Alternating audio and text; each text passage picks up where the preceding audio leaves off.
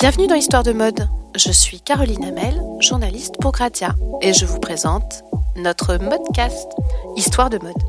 Donc modcast, si le nom vous intrigue, sachez qu'il s'agit de la contraction entre mode et podcast. C'est donc de tissus, de looks, de vêtements, de fringues, de podiums, de couture, d'allure, de la petite histoire de mode derrière la grande dont nous allons parler aujourd'hui. Pour ce premier épisode, c'est au créateur Michel Klein que nous avons choisi de tendre le micro. Son nom vous dit forcément quelque chose. À 59 ans, Michel Klein fait partie des figures incontournables de l'industrie de la mode. Depuis qu'il a relancé sa marque grâce à Instagram, il a une image d'outsider. Mais c'est vraiment en plongeant dans le grand bain qu'il a fait ses armes. D'abord, tout au début chez Yves Saint Laurent, quand il commence adolescent dans les années 70 à dessiner, puis avec Jacqueline Jacobson pour Dorothée Bis, au milieu des années 70, il fait partie de la bande du marché Saint-Honoré avec Issey Miyake et Jean-Charles de Castelbajac. Enfin, en 1980, il lance sa marque Michel Klein. Puis il intègre le club des créateurs de beauté, où il lance des parfums comme Rendez-vous, Insomnie, Comédie. Bonjour Michel Klein. Alors, la mode est-elle une comédie pour vous? Ça l'a été en tout cas au départ. C'est vrai? Oui, au départ c'était. J'ai pas choisi la mode pour, pour, pour faire des robes, j'ai choisi la mode pour un mode de vie les premières images et les premiers souvenirs de mode, c'est des rencontres euh, à travers des amis de mes parents, qui était Christiane Bailly, qui était une des premières créatrices de mode, euh, qui, a, qui dans cette mouvance de prêt-à-porter qui commençait, qui était avec les Jacobson et Dorothée avec Emmanuel Kahn, Jean-Jacques Thomas, quoi, ces gens-là. Et c'est vrai que ma mère était très amie avec euh, une partie de ce, groupe et que c'était plutôt, pour moi, la mode, c'était des gens qui se couchaient tard, qui rigolaient, qui buvaient euh, et qui étaient libres. Et, et mon obsession, c'est la liberté. Et d'ailleurs, euh, il se trouve que Asdin a disparu il y a peu de temps. Mais c'est là que j'ai rencontré Asdin quand j'avais 11 ans, 12 ans, je sais pas quoi. Et il y avait cette espèce de mélange entre des architectes, des graphistes, des créateurs de mode qu'on n'appelait pas comme ça à l'époque. Mhm. On appelait des stylistes. Euh, vous, aviez, vous aviez quel âge à cette fin précisément Parce que là, vous parlez beaucoup de choses et. Euh, J'avais 12 ans. Ouais, quand vous avez commencé? Non, pas quand, quand j'ai commencé. Oui, quand j'ai commencé, je devais avoir, je sais pas, peut-être 14 ans, euh, un truc comme ça. Et puis de Christiane Bailly, j'ai rencontré André Poutman. Mhm.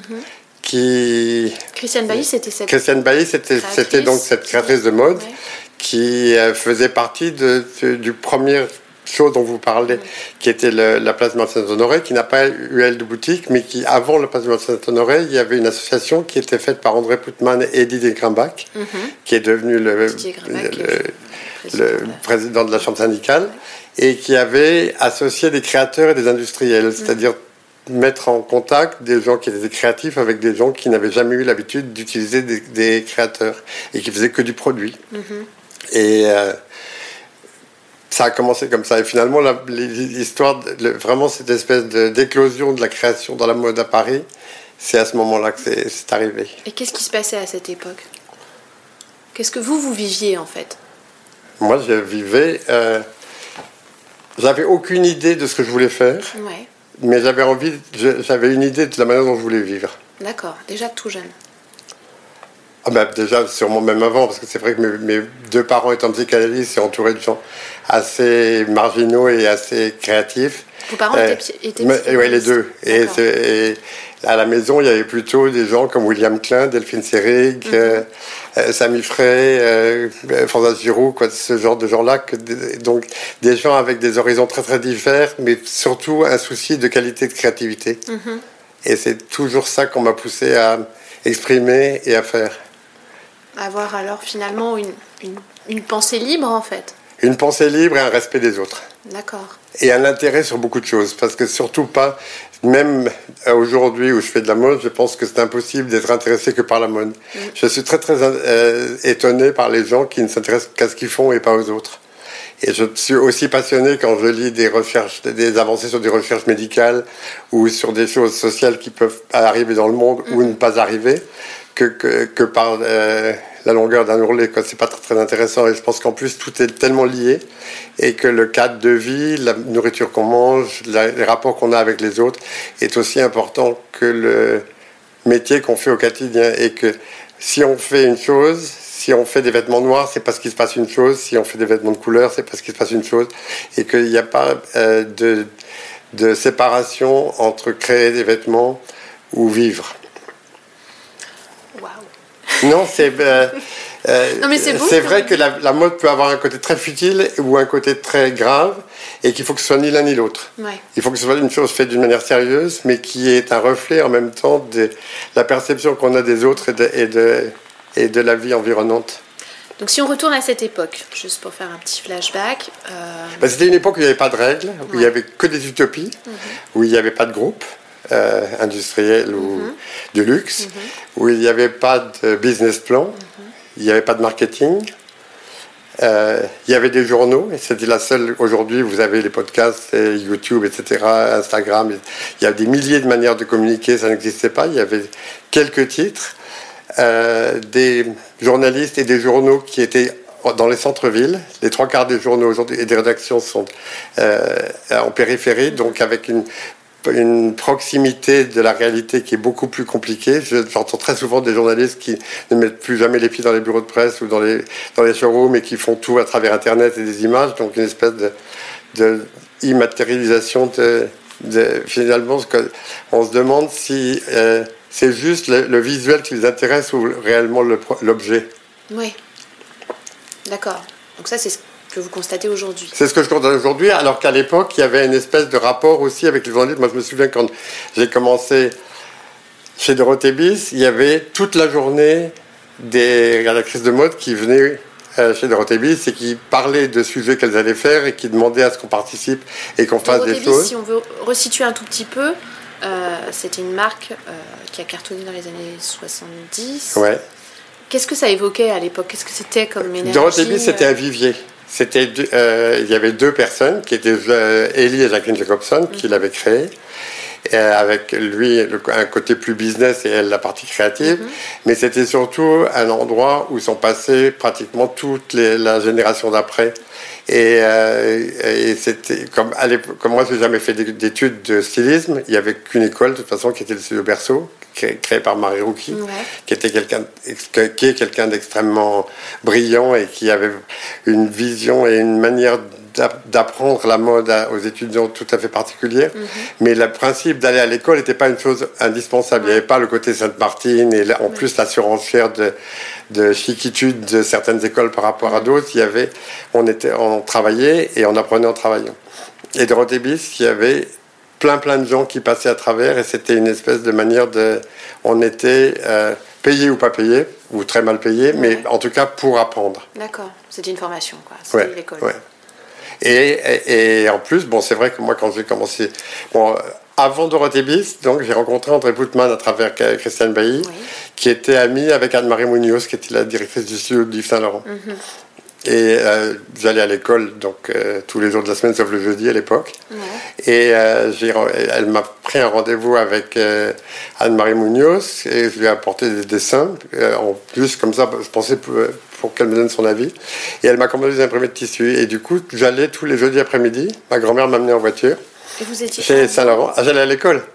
Et Et, tous les jeudis après-midi, j'allais chez Saint-Laurent et je vendais des imprimés de tissu. Et ça a commencé comme ça. Et ça a duré pendant. J'ai commencé par les tissus, après des sacs, des chaussures. Mais Euh, vous y connaissiez quelque chose vous... ah, rien du tout. Ah, mais absolument rien. Mais, mais j'y connaissais rien, mais en même temps. Ah, vous aviez un goût. vrai. J'avais, un goût, j'avais peut-être un esprit. Il se trouve que j'ai rencontré euh, Monsieur Saint-Laurent assez rapidement. En plus, il y avait à l'époque euh, Paloma Picasso qui travaillait beaucoup avec euh, la maison. Et Paloma est quelqu'un avec qui j'ai plus ou moins été élevé, puisque c'est ma, euh, ma mère, quand euh, Françoise Dulot et Picasso se sont séparés. Et c'est mes parents qui les ont accueillis pendant un certain temps. Donc, euh, on- j'ai été beaucoup très très proche de Claude et de Paloma et que Paloma travaillait, travaillant avec Yves, j'avais une espèce de deuxième introduction dans l'histoire, mais c'était il y avait y avait pas de il y avait pas de règles. Il y avait les gens vivaient beaucoup plus euh, dans une manière d'instinct. Donc vous avez commencé comme ça. Dorothée Bis, vous faites votre Et formation. après Dorothée Bis, euh, bon, une fois bon, j'ai euh, arrêté, euh, genre à 15 ans et demi, J'étais dans une école qui, que mes parents avaient trouvé pour moi, rien, qui, dont ils avaient payé un an, et qui a fait faillite au bout de six mois, qui est une espèce d'école. Euh, euh, une boîte créative ou un truc une... Quand sais pas, une chose un peu bizarre. Et donc du coup, je me suis retrouvé euh, évidemment sans avoir passé de bac ni rien. Et ils m'ont dit, écoute, tu fais ce que tu veux, mais j'aimerais une fois que, que tu passes un examen. moi, l'idée d'un examen me fatiguait. Euh, mentalement. Et donc, du coup, j'ai dit, OK, je vais essayer de passer l'examen euh, d'entrée aux Beaux-Arts. J'étais passé en candidat libre et j'ai été reçu premier sur 800. Et donc, du coup. Ah oui, et du coup, j'ai jamais, jamais, jamais été aux Beaux-Arts, évidemment. Mais j'ai jamais pu passer un examen de ma vie, même le permis de conduire. La seule fois que j'ai eu un permis de conduire, c'est parce que euh, un des fabricants pour lequel je travaillais en Italie, Maud Fraison, avec qui je fais les chaussures, m'a acheté un permis de conduire parce que l'usine était à 15 km de Padoue et qu'il avait besoin de. Euh, acheté ils m'ont acheté. Le... Oui, non, j'ai jamais passé, j'ai jamais rien passé. Examen, c'est pas un truc que j'aime beaucoup. c'est comme la soumission aux autres. J'aime bien mm. être libre et j'aime, avec tous les problèmes que ça peut être de travailler pour soi-même, je préfère ça au à, être dans un groupe. Oui, tout à fait. Euh, et de Dorothée Beaux-Arts. Hein vous passez l'examen des Beaux-Arts. Le Beaux-Arts, je le réussis et du coup, je continue à faire un dossier. Et puis là, je vais le montrer à un certain nombre de gens. Et je le montre euh, en particulier à deux personnes. Euh, à Jacques Lenoir, chez Chloé, qui était propriétaire de Chloé. D'accord qui a encore une fois été associé avec une femme qui s'appelait Gabi Aguillon, oui. qui était une grande amie de ma mère. Mhm. Et Lenoir, la femme de Lenoir était l'assistante de ma mère qui était psychothérapeute. Mais c'est drôle parce qu'en fait, vos parents étaient quand même avaient un, pied dedans. Sans, ah mais, ouais, mais en même temps, ils avaient un pied dedans d'une manière complètement intellectuelle. Ils, n'en avaient rien à foutre des vêtements, à part que ma mère adorait s'habiller Saint-Laurent et que euh, voilà, mais c'était pas du tout un. Ouais, c'était un rapport à la femme, et déjà un regard sur la femme, un regard sur le corps. Et puis c'est vrai qu'il y avait toute une espèce de mouvance. Il y avait beaucoup de gens qui entre la limite entre le cinéma, la mode. Euh, les intellectuels, c'était très très très proche. La même semaine, j'ai rencontré Jacqueline Jacobson et elle, elle m'a engagé. Et donc, on a commencé comme ça. Et parallèlement, je cousais euh, très très mal, mais je cousais avec une machine à, coudre euh, des kimonos et des espèces de choses un peu euh, simples à faire que je commençais à vendre à mes copines et à droite à gauche. Et puis j'ai rencontré là Carline Cerf et Colombe Pringle. Qui étaient deux assistantes stylistes au L. Il y avait Nina Dossé qui était rédaction chef du L, c'était rue au mur, c'était une époque très très effervescente avec avait Brigitte Langevin, il y avait tous ces gens-là qui, qui, étaient, qui sont devenus des gens très importants après. Et j'ai commencé à faire des schémas expliqués pour le L, parallèlement. Comme des patronages Oui, des patronages qui étaient, et il s'est trouvé que à la troisième fois où je l'ai fait, j'ai été cité et j'ai eu une couverture du L. Et j'avais ouais, genre 17 ans. Et Jacqueline était, est, devenue très très très fâchée et on s'est battu physiquement.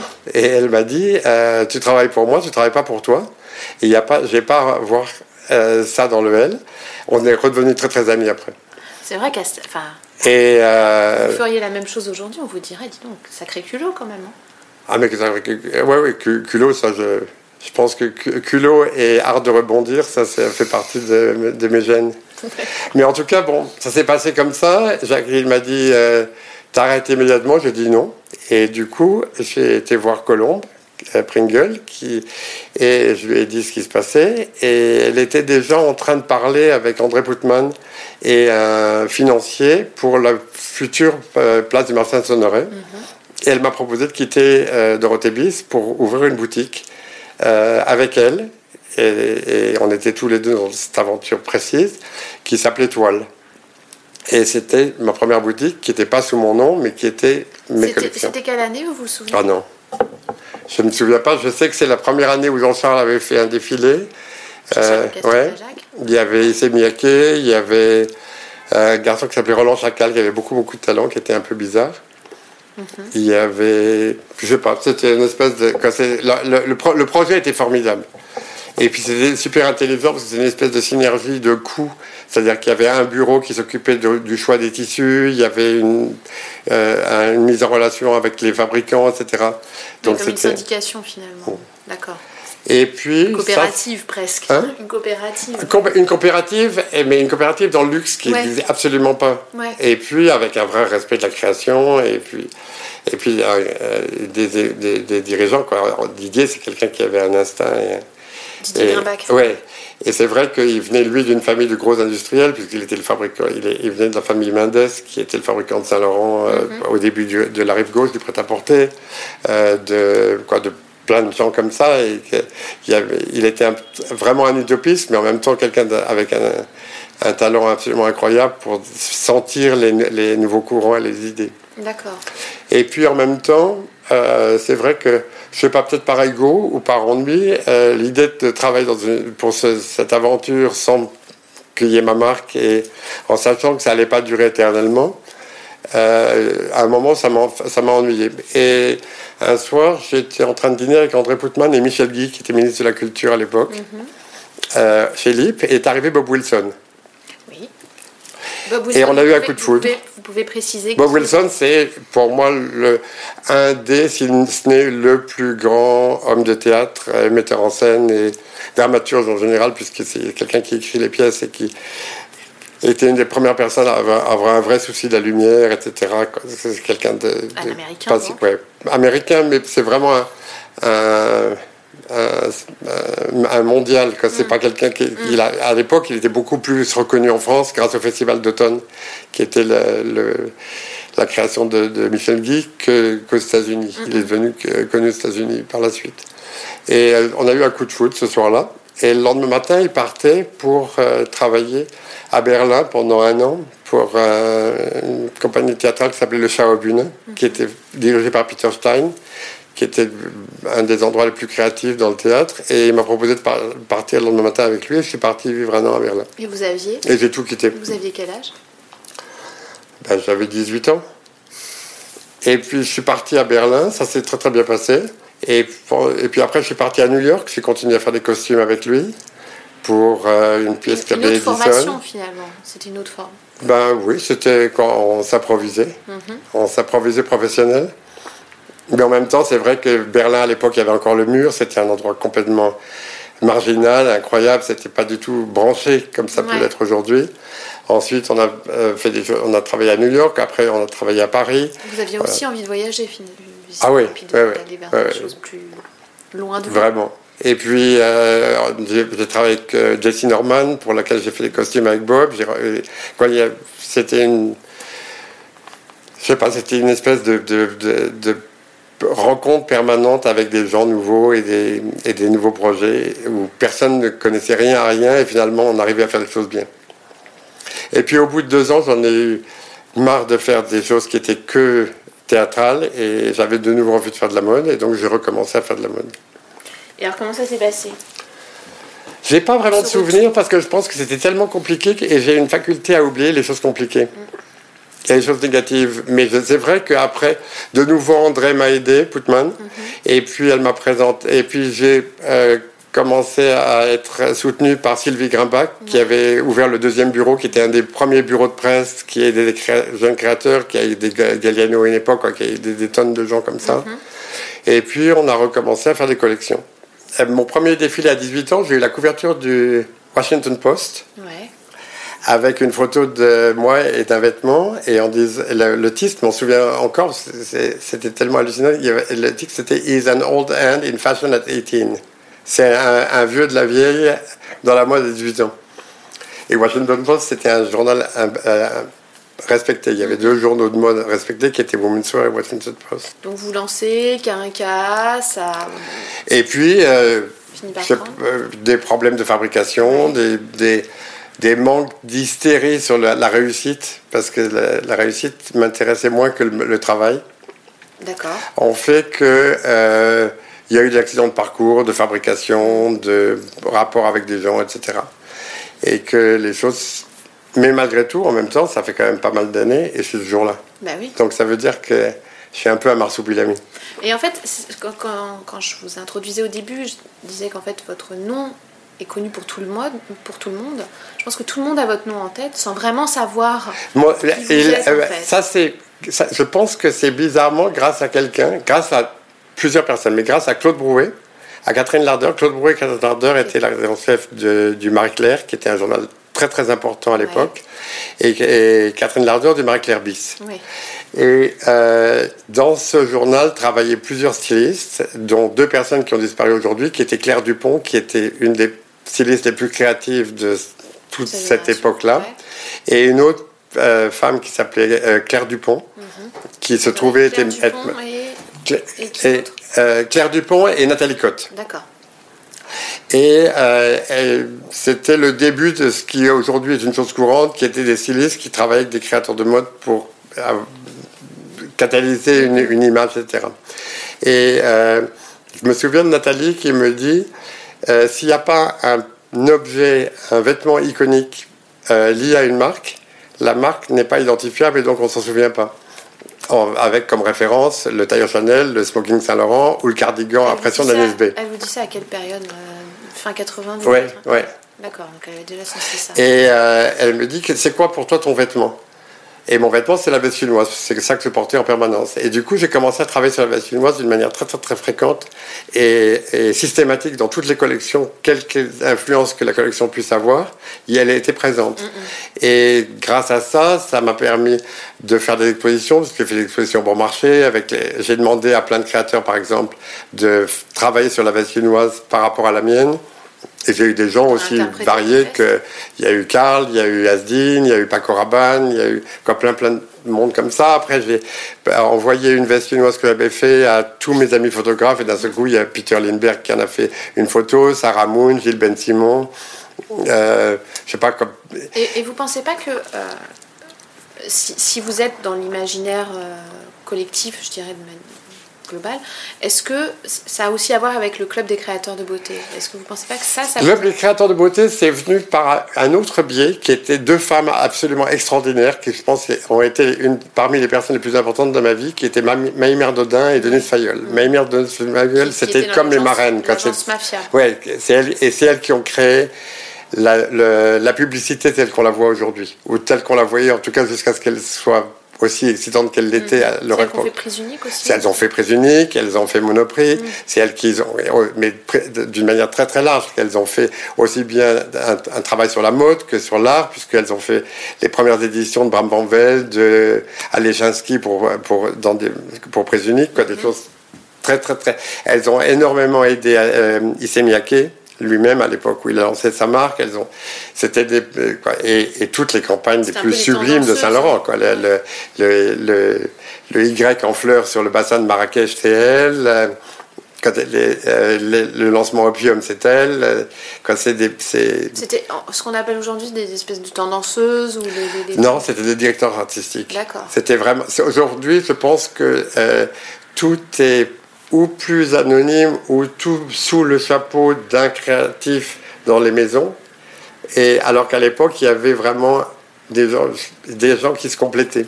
Ce qui rendait les choses, à mon avis, plus créatives et plus diverses.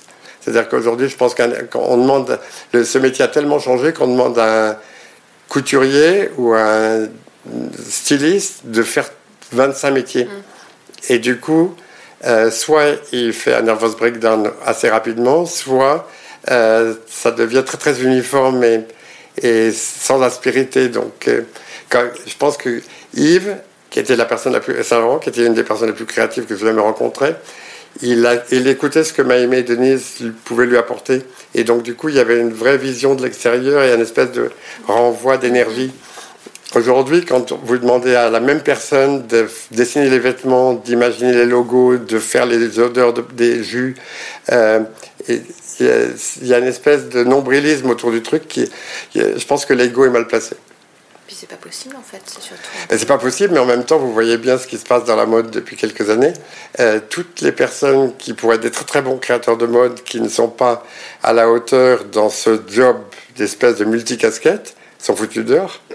Oui, non, moi j'ai surtout l'impression qu'on est vraiment dans une. Et les autres font des, font des, font des nervous breakdowns. Ouais, j'ai l'impression que le collectif revient beaucoup quand même, le travail en groupe, le travail à deux, le travail. Euh, oui, mais je pense qu'il euh, revient beaucoup. Il faut aussi qu'il y ait un respect des, des êtres humains. C'est-à-dire qu'il faut arrêter de mettre systématiquement en avant une personne et essayer de mettre en avant les différents intervenants. Mm, mm. C'est-à-dire que dans un magazine, il y a des rédacteurs en chef, il y a des directeurs artistiques, il y a des stylistes, il y a des gens qui écrivent. Et qu'on ne parle par exemple, que, que d'Anna Wintour, qui est quelqu'un d'absolument génial. Mais je pense qu'Anna Wintour sans Grace Coddington ou sans le directeur artistique, ça ne serait pas Vogue mhm. euh, américain. Euh, que, je pense que ça, c'est une chose qui revient parce que quand je vois les, les nouveaux magazines du Vogue anglais et du Vogue italien très récents qui viennent avec des restructurations d'équipe, il y a un vrai respect de tous les intervenants dans, dans, ces magazines et une mise en avant des différents euh, collaborateurs. C'est une chose qui avait un peu disparu. Donc pour en revenir à Maïmé Arnaudin et, et, sa collaboratrice. Donc Maïmé Arnaudin et Denise Fayol, qui avaient un pied absolument dans tous les bons coups, euh, sont approchés par Lindsay Owen Jones, qui était le président de L'Oréal à l'époque, euh, qui leur parle de ce projet de... À une époque où Internet n'existait pratiquement pas. C'était truc. Moi, moi j'ai jamais d'ordinateur, mais bon, ça, c'était une chose qui était un peu comme de parler à un ovni, euh, de faire de la vente en ligne de parfums et, il demande à Maïmé et Denise d'imaginer une euh, équipe euh, idéale. Et c'est là que Maïmé nous a contactés et elle a demandé à Agnès B, à Jean-Marc Magnetis, qui était un coiffeur qui travaillait beaucoup pour le L et pour les rédactionnels à l'époque, mm-hmm. donc avec une image euh, presse assez forte. il, y avait, il y a un certain nombre de personnes comme ça, de faire cette chose qui était, à mon avis, quand même un peu une utopie, parce que euh, de, déjà de vendre des vêtements que sur image, c'était compliqué, mais de vendre du parfum euh, en ligne, à une époque où, où, où Internet était en plus, totalement balbutiant et les catalogues. C'était de la VPC en fait. C'était de la VPC, mais euh, ils se sont vite rendus compte que aussi bien les parfums que tout ce qui est les crèmes, etc., les soins pouvaient très très bien fonctionner. Les parfums étaient quand même assez anecdotiques dans l'histoire. Il y avait deux, on était pas, on était deux à vendre du parfum, c'était Agnès et moi. Et euh, c'est une collaboration qui a duré longtemps. Hein. On a travaillé ensemble pendant 15 ans. Mais c'est vrai que c'était plus pour une question de prestige pour eux, pour avoir une chose qui ne soit pas que de vendre des crèmes. Mm-hmm. Et pour nous, parce que c'était amusant de faire des, euh, de faire du parfum et que c'était. Moi, je, m'amusais plus. Je ne suis pas dingue d'odeur, donc je ne travaillais pas vraiment sur les odeurs à l'époque.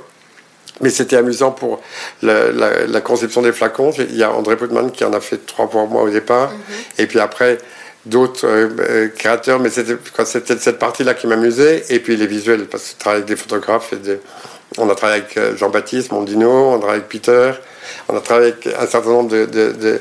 C'était plus de faire des images et de, créer du rêve que de faire des, parfums en soi qui, m'intéressaient dans l'histoire. Et puis finalement.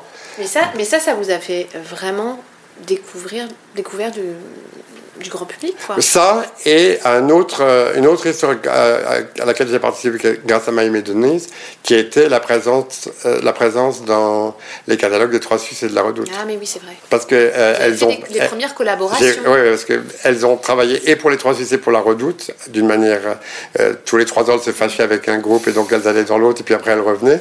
Et on a été, comme je me souviens que l'année où j'ai commencé la première fois les Trois Suisses, il y a eu Sonia Riquel qui a fait un pull y a Yves qui avait fait un, il y avait un smoking. C'était, c'était pas du tout une, c'était une chose qui était très très mal vue des détaillants parce que les gens disaient, les boutiques de prêt-à-porter disaient comment vous pouvez vendre une chose qui coûte rien alors que chez nous euh, on vend votre marque euh, et c'était super super mal vu. Ce qui aujourd'hui peut être un peu le cas euh, avec des collaborations pour des, des, boîtes comme H&M avec des, des stylistes. Euh, mais c'est vrai qu'à l'époque, c'était, un gros pavé dans la mare. Oui, alors que maintenant, la Redoute est perçue comme euh, une entreprise qui fait des aides à la jeune création, puisqu'ils aident plein de jeunes créateurs à, faire des, à essayer de sortir un peu de... Bah, c'est leur seul, leur seul moyen de survie. Autrement, il n'y a aucune raison d'aller dans ce genre de, voir ce genre de catalogue, mm. avec tous les accès à, à, tous les sites de vente en ligne. Maintenant, c'est effectivement. de toute façon, je pense que aujourd'hui, la mode est devenue une chose tellement mondiale que la seule manière de pouvoir attirer les gens et de pouvoir intéresser les gens à quelque chose qu'on fait et de faire des choses spéciales pour eux. Par exemple euh, des collaborations spécifiques pour des, pour des sites ou pour des, ou pour des boutiques. Je pense qu'aujourd'hui, euh, il y a, à une époque, on découvrait les, les, des marques par rapport à des lieux. C'est-à-dire qu'il y a eu une femme qui s'appelait Françoise Sagnac qui a ouvert Victoire à Paris, qui était la première boutique multimarque de mode. Mhm et Nadine Sanson, qui avait Light, SN3, euh, quoi, un certain nombre de, C'était les premières personnes à vendre du Montana, Mugler, euh, Beretta, quoi, des gens comme ça. Et donc, les gens avaient une raison d'y aller. Mhm. Il n'y avait pas encore Internet, donc ils allaient d'une manière physique dans les boutiques. Et puis finalement, il y a eu des ouvertures les unes après les autres de ce genre de boutiques. Et on trouvait euh, la même chose partout. Et donc aujourd'hui, la seule raison qu'on puisse aller dans une boutique ou s'intéresser à un endroit, c'est soit parce que la personne qui fait les achats a une vision très très très forte et particulière et une sélection dans les collections qui rend l'endroit euh, différent, soit parce qu'on fait des choses spéciales pour, pour ces sites ou pour ces boutiques. Très bien. Non, c'est vrai. C'est euh, euh, aussi une époque aujourd'hui où tout se ressemble. Donc, comme les gens ont de moins en moins envie d'être uniformes et pareils, on a besoin d'essayer de leur apporter quelque chose d'un peu différent. Et puis un retour vers le vers l'unique et un retour vers le fait main et, vers le particulier. Parce que quand on voit des groupes comme Uniqlo, qui sont des gens qui font des choses absolument formidables et avec et des très bonnes collaborations, mais une propre collection à eux qui est absolument parfaite. Ouais, mais ils ont pris quelqu'un d'intéressant quand même en internet. Oui, ça. mais même avant que, que Christophe Lemaire arrive, euh, Christophe Lemaire c'était mon assistant, donc je suis assez fier parce que moi, euh, euh, dans les gens qui comptent aujourd'hui dans la mode, quoi, y a, les, les, deux personnes qui ont travaillé en même temps, c'est Christophe et Isabelle Marron. Et donc, et avec qui j'ai toujours des super bons rapports. Mais c'est vrai que euh, Uniqlo, ça n'est pas, ils n'ont pas eu besoin de faire appel à Christophe Lemaire pour être intéressant. Il, faisait déjà un produit formidable. Mhm. Après, qui est Christophe Lemaire, qui est Inès, qui est ces gens-là, ça n'est qu'un plus, ou W. Anderson, ou, tout est, ou mhm. Gilles Sander, quand elle avait. Mais aujourd'hui, c'est tellement bien ce qu'ils font qu'il faut vraiment, vraiment être différent. On ne peut pas se battre contre des groupes comme ça, ni par rapport au style, ni par rapport au prix, parce que vous achetez une doudoune chez Uniqlo, elle va coûter 90 euros et elle sera aussi bien que celle de Balenciaga. Vous, vous, comment vous vous battez? Parce que finalement. ben, je me bats plus. je me bats plus, c'est-à-dire que je n'ai plus aucune. Euh, euh, d'ailleurs, c'est pour ça que j'ai un gros souci avec les grands magasins. Ah. Je n'ai aucun euh, sentiment de, de, de positionnement. Je déteste. Les grands magasins ne comprennent pas qu'on puisse avoir dans une collection des choses à 100 euros et des choses à 10 000 euros. Et moi, je considère que euh, le prix ne doit pas être la raison d'un produit, mais la qualité et la différence. Et que si une chose doit coûter 100 euros, elle coûtera 100 euros. Et si elle doit coûter 10 000 euros, elle coûtera 10 000 euros. Et que, bizarrement, je pense que une femme qui achète une chose à 10 000 euros peut s'acheter une chose à 100 euros. Malheureusement, ce n'est pas, pas forcément le cas dans le sens contraire, mais euh, il n'y a pas de raison de mépriser une chose parce qu'elle est moins chère ou parce qu'elle est plus, plus chère. C'est juste par rapport à une qualité et par rapport à un juste prix sur un, un, objet. En fait, vous n'avez pas envie qu'on vous mette dans une case. Ah, je, surtout pas. C'est surtout pas, et c'est vrai que c'est ça qui me rend fou avec les grands magasins, c'est que suivant, vous, vous êtes classé suivant votre euh, positionnement de prix et, ou d'âge, et jamais suivant votre, votre style. Et moi, je n'ai pas envie de faire que des vêtements pour des filles de, 10, de 18 ans, ni pour des filles de 30, ni pour des filles de 60, parce que je considère qu'il y a des gens qui m'amusent et qui sont aussi interpellants et créatifs à tout âge ou avec tout budget qu'il y a des filles dans la rue qui ont 16 ans et qui n'ont pas un rond, qui sont absolument incroyables. Et puis, il y a aussi des, femmes de 60-70 ans qui sont super créatives et, inspirantes. Donc, surtout pas de penser que ça s'adresse à un type de personne ou un type d'âge ou un type de, Et alors, comment vous faites, du coup, avec eux, avec ces gens-là? Ben, Je ne leur vends pas. Parce que euh, j'ai compris une chose, c'est y a seulement quand on fait les choses dans lesquelles on croit vraiment et avec son instinct, ça marche. Et j'ai pendant très longtemps suivi des avis en disant il faut faire ça, il faut faire ça, et j'avais tout le temps des problèmes. Et depuis deux ans, je ne fais plus que ce qui m'intéresse et ce qui me plaît, moi et les gens avec qui je travaille d'une manière proche autour de moi, parce que je suis de loin pas tout seul à travailler, et ça marche. Et ça marche et ça se revend. Parce que c'est particulier. Parce, qu'effectivement, ce qu'on ne dit pas là, c'est que vous avez quand même connu une espèce de creux de la vague. À un Ah, complètement, parce que mais j'avais aussi un désintéressement de, de, de Oui, ce métier, ça, parce que c'était, il y a une espèce de surenchère de plein de choses qui m'intéressaient pas. Et puis, on n'arrêtait pas de me donner des conseils Mm. qui étaient le contraire de ce que je ressentais. Mm-hmm. Et puis un jour, j'ai tout envoyé balader, j'ai dit non, je vais le faire à ma manière. Oh, Et ce sera un peu le- la dernière chance. Et il se trouve que C'était quand ça que vous avez c'était il y a ça? deux ans. D'accord. Mais euh, il se trouve que à ce moment-là, j'ai commencé à le montrer à des femmes comme Liliane Joshua de Montaigne Market, à Nathalie Sanson de Brand Bazar, à des boutiques de ce genre-là, et, aux, et aux États-Unis, en Italie aussi, et que ça a vraiment vraiment fonctionné. Et qu'aujourd'hui, c'est Vous un- aviez, vous aviez pas du tout arrêté, j'ai jamais vraiment arrêté.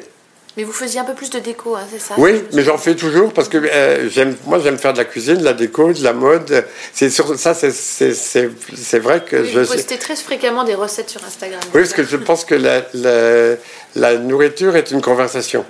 Que, que c'est la meilleure manière de, de parler avec les gens avec qui on est.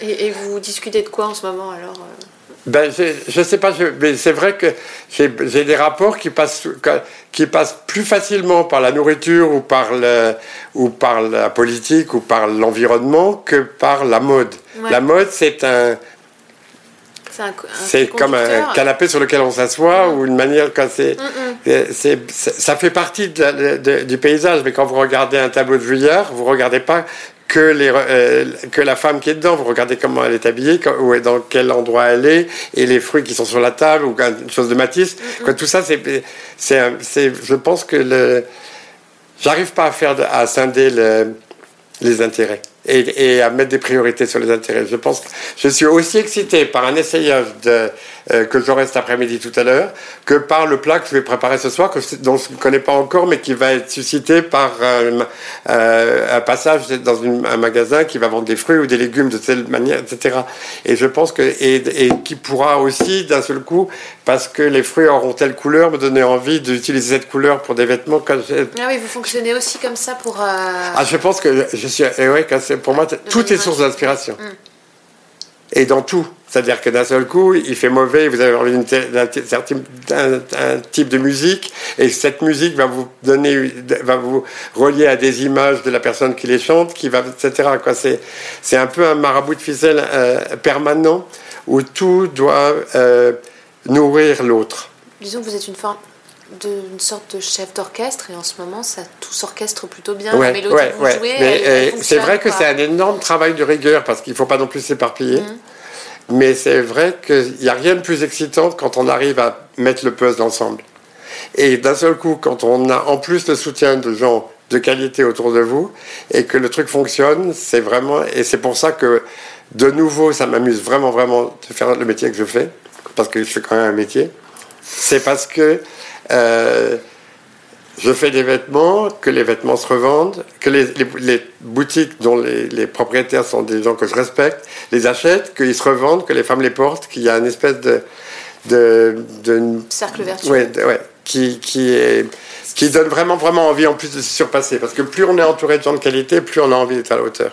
Si, euh, si on revient un petit peu sur euh, ce creux de la vague et la manière dont vous avez. euh, À- repris, à- euh, Instagram. Ouais, voilà. Instagram, euh, Instagram, c'était l'outil euh, génial inventé pour les pauvres. C'est-à-dire que euh, Pourtant, tout le monde l'utilise. oui, mais tout le monde l'utilise aujourd'hui, mais ça a été très très longtemps méprisé par les gros groupes. Ah oui. Et, et- et- et par contre, ça a été le meilleur outil au monde pour, de, de- pour se faire euh, découvrir ou de se faire voir. Aujourd'hui, il y a un tel problème de temps, de budget, etc. Les, les- les budgets des acheteurs sont de plus en plus courts quand ils viennent à Paris, donc ils vont pas aller dans les showrooms d'une manière systématique. Et c'est seulement s'ils ont une vision, une visibilité des produits qui peut les intéresser. Et euh, malheureusement, il y a beaucoup de suiveurs. Il y a quelques personnes qui sont des locomotives dans notre métier, mais il y a beaucoup de suiveurs. Et c'est seulement s'ils voient que certaines boutiques achètent les, les, Ouais. les collections qui vont euh, faire l'effort de venir. Et c'est vrai qu'Instagram, c'est c'est horrible parce que moi je suis absolument dingue de presse et que je suis absolument pas en train de dire que la presse n'est pas importante. Mais aujourd'hui, la, la visibilité et le retour sur une image euh, postée sur Instagram, si elle est pertinente, est mille fois supérieure à n'importe quelle parution dans un journal.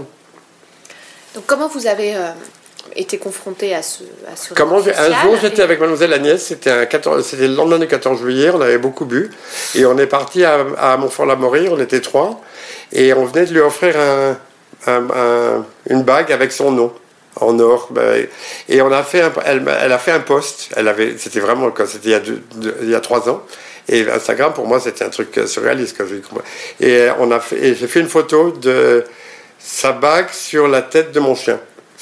Elle l'a posté et j'ai trouvé ça rigolo. Et d'un seul coup, on a regardé le défilé du 14 juillet et il y avait tous les feux d'artifice et tout ça. Et j'ai pris des photos de l'écran et j'ai ouvert, elle m'a ouvert mon compte.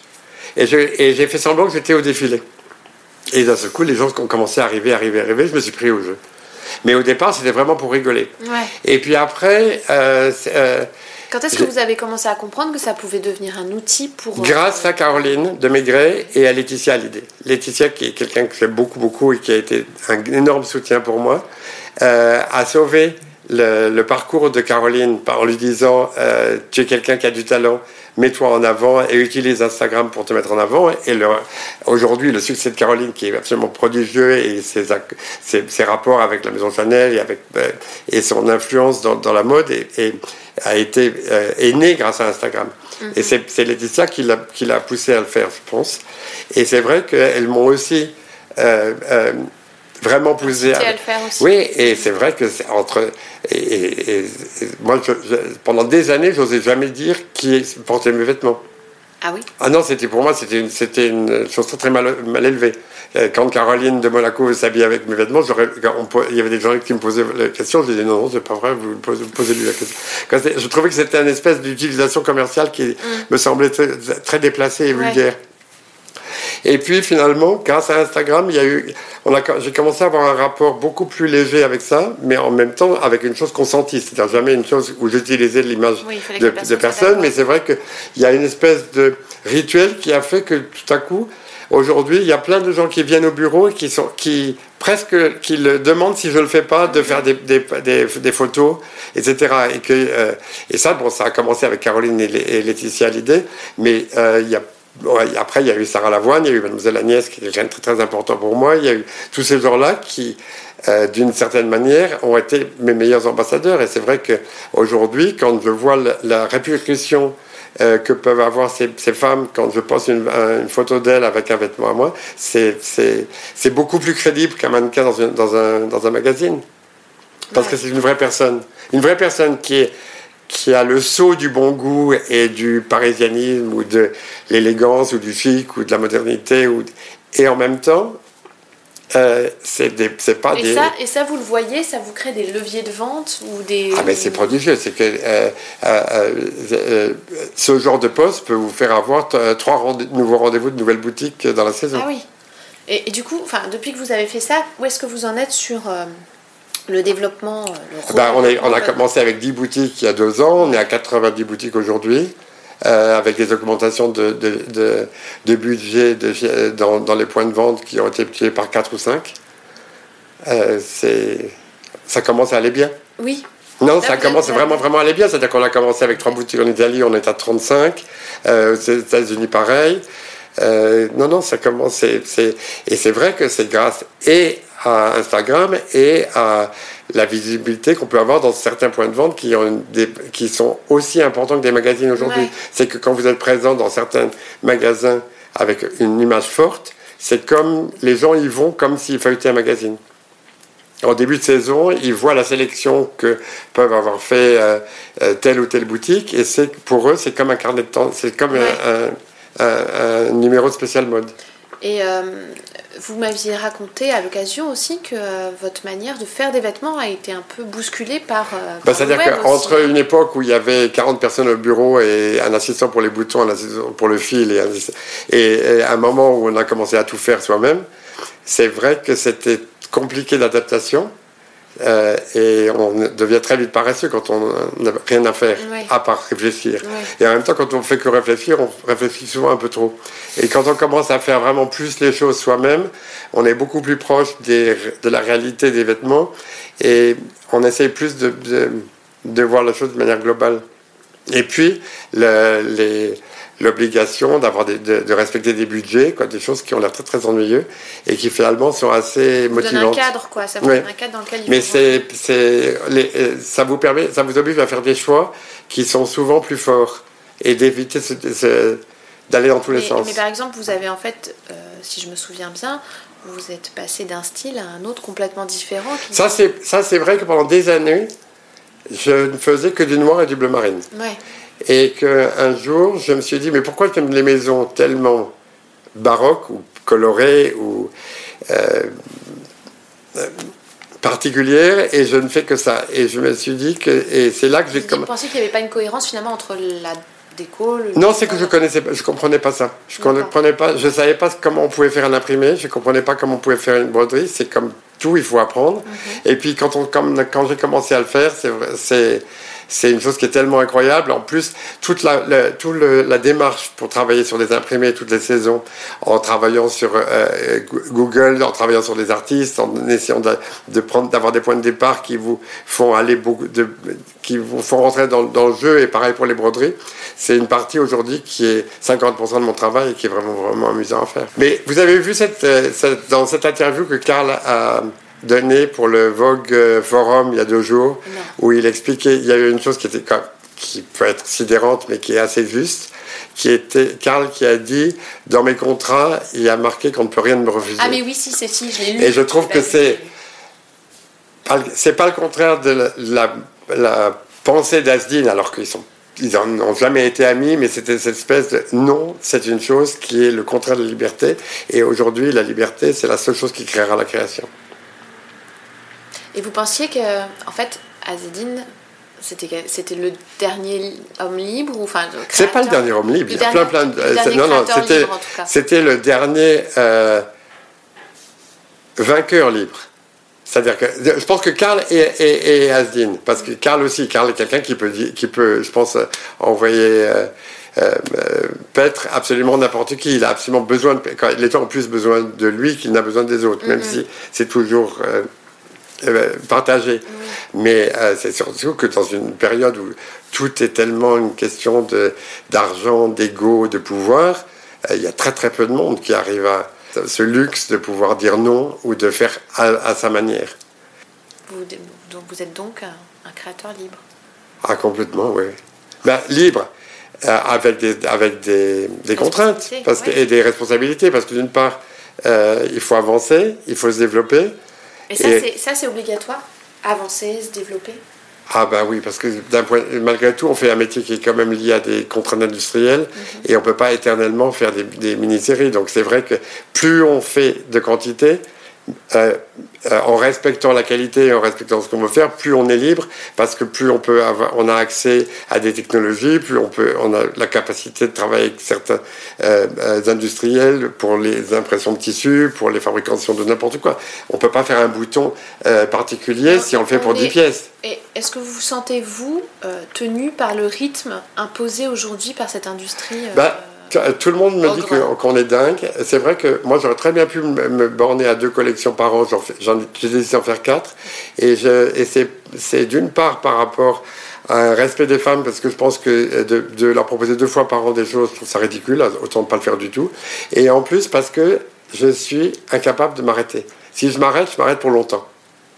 C'est-à-dire que où on travaille tout le temps, ou comme c'est par exemple le, lundi matin où je n'ai pas travaillé pendant deux jours, euh, c'est un enfer. Parce que, pourquoi? C'est pas Vous n'aimez pas les week-ends? Hein? Vous aimez pas les week-ends? J'aime les week-ends si je fais d'autres choses, mais je suis pas, j'ai envie, euh, le travail, c'est pas une souffrance, c'est un, vrai, un plaisir. Mhm. Et c'est vrai que euh, de s'arrêter et de recommencer, c'est beaucoup plus fatigant que de travailler tout le temps. C'est là où je trouve que, par exemple, la vision, le, rythme de, Karl Lagerfeld est incroyable. C'est que Karl est quelqu'un qui a tellement d'activités et de, centres d'intérêt et de capacité à faire les choses bien qu'il est quelqu'un qui ne s'arrête jamais. Et que, est, que la, mode est une toute petite partie de son travail. Parce qu'il est éditeur, parce qu'il est photographe, parce qu'il il fait des milliers de choses. Et je pense que c'est. On est, de toute façon, plus on travaille, plus on est créatif. Ouais. Et, et alors, qu'est-ce qui vous nourrit là en ce moment, à part la mode? Mais je ne sais pas, c'est une chose qui est permanente. En plus, Paris est redevenu vraiment un endroit euh, extrêmement euh, riche, il y a des expositions absolument géniales, euh, mais de, de, sais pas, quand vous regardez même les, ventes, regardez la vente de Jacques Grange l'autre jour euh, de sa collection, il y a tout le temps, tout le temps, tout le temps des trucs et des images, et c'est là où Internet est incroyable, c'est qu'Internet, vous avez un accès à tellement d'informations et à tellement de choses visuelles qui sont inspirantes que c'est fini de, de dire c'est une exposition, c'est mille choses dans la journée. Au contraire, c'est moi, je, suis, avant de commencer une collection, je prends aucune note et je travaille pas pendant genre un mois. Mhm. Et c'est tout ce qui rentre. non, c'est tout ce qui rentre à l'intérieur et tout ce qui va être imprimé dans ma tête et qui va ressortir quand je commencerai à travailler sera pour moi l'essentiel. Donc c'est pas de faire des mood boards. Après, l'impression des images vient sur sur un tableau. Mais au départ, c'est vraiment toutes les choses vous êtes comme une éponge, quoi. Oui, comme... bah oui mais je pense que c'est un peu notre métier. Ouais. C'est laisser libérer ses antennes. Ouais. Et, faire, et, et, de, de, cristalliser des choses que d'autres personnes ne perçoivent, ne, ne perçoivent pas. Ouais. Et je pense que c'est ça le métier d'être créatif. C'est mettre à nu la sensibilité, quoi. Enfin, un truc à un moment donné. Et le rendre, et, et, et le, le, le, transformer en quelque chose de concret. Ouais. Mais je sais pas, c'est comme un pullover en cachemire, c'est pas parce que c'est du cachemire, c'est parce que vous avez envie de douceur. Oui.